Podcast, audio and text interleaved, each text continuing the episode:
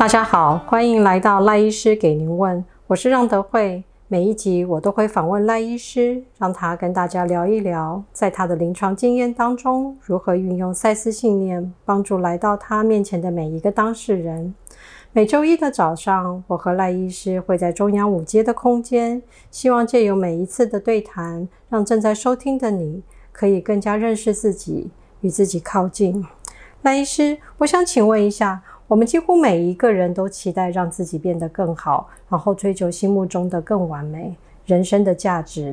但是在追求的同时，也往往因为我们达不到自己的目标，会觉得自己是不够完美的，而因此而感到非常的痛苦。请问赖医师，就您对赛斯心法的研究，你觉得完美是什么？嗯，俗话说，人生不如意事十之八九。只要在赛斯的想法里面，居然一切都被认为是完美的，也就是一切都是完美的。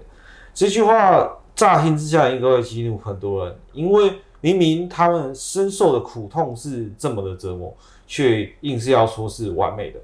确实，今天赖斯也不是要教你去做一个所谓的灵性逃避，也就是说，是用一用一种类似自我安慰或是超脱的心态。去做一个所谓的看破这个世间，但是因为那样是失去了一个我们身为赛斯口中类似实习神明这样的身份来世间一游的意义以及机会了。但是如果我们能够超越二元对立，脱离是非对错争执，嗯，也还是要回来面对。当然，再次强调，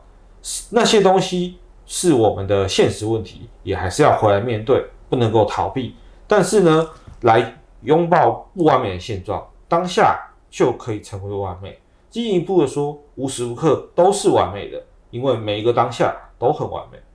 但是，如果我们拥抱、接受自己的不完美，会不会就陷入到自己的局限或是困境当中？比如说，如果学生没有追求更好的成绩或更好的学业成就，或是运动员没有去追求更高、更快或更精准的状况，如何成为一个更优秀的自己？嗯，我举一些常见的情绪来讲，像挫折、失望、愤怒、恐惧、焦虑、担忧、不安、不被爱，甚至是匮乏等等。都很不完美啊！我知道，宇宙当然也知道，我们不断地追寻完美与唯美的终极目标，最后当然多半是落空的，甚至会羡慕起别人所谓的完美人生。韩国有一种说法是土汤匙与金汤匙，它用来说明说出生背景会有呃一个造就完全不同一样的人生的状况。完美人生似乎是绑定在特定的物质条件和各种主客观条件上，听起来还蛮颇为令人惆怅的吧。然而事与愿违的时候，我们要如何回头面对自己的不完美，从中看到或许有更多更大的面向呢？我想应该就是一个关键点，尝试在不完美的现状当中找到一个让自己心安立足之地。这也是一个很基础的信念觉察与练习哦。看到现状，只是完美中的不完美，并没有要让我们去忽视现状的问题，而是用一种其他的方式来重新叙述问题，重新确定自己存在的位置与意义，让自己能够看照自己的无能为力。因为或许这个过程就已经是这个生命所追求的所有了。所以，赖医师，当我们面对自己的不完美，其实要看到这个不完美对我们的意义是，事实上是要用不同的角度为自己找到一个安心自在。所以，我们要如何兼顾他人或自己的成长，然后同时也能够接受自己不完美的状态？嗯，我想首先要先讲安住在当下，用广阔的视野看待生命这件事情，因为。这样子，我们就可以不断去觉察，并且选择我们的信念，一直是赛斯教给我们的一个生活方式。或许今天我们射出的箭，确实无法明天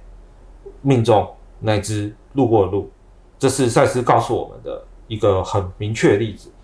现实世界就是依循着时空背景跟物理定律在运行。然而，如果我们因为四条街外的狗吠声就听，因而惶惶不安，那我们也就失去了将自己安在当下的能力。回到面对不完美这件事，或许在镜中，我们可能会顾影自怜，也有可能自怨自艾，甚至到说自觉面目可憎。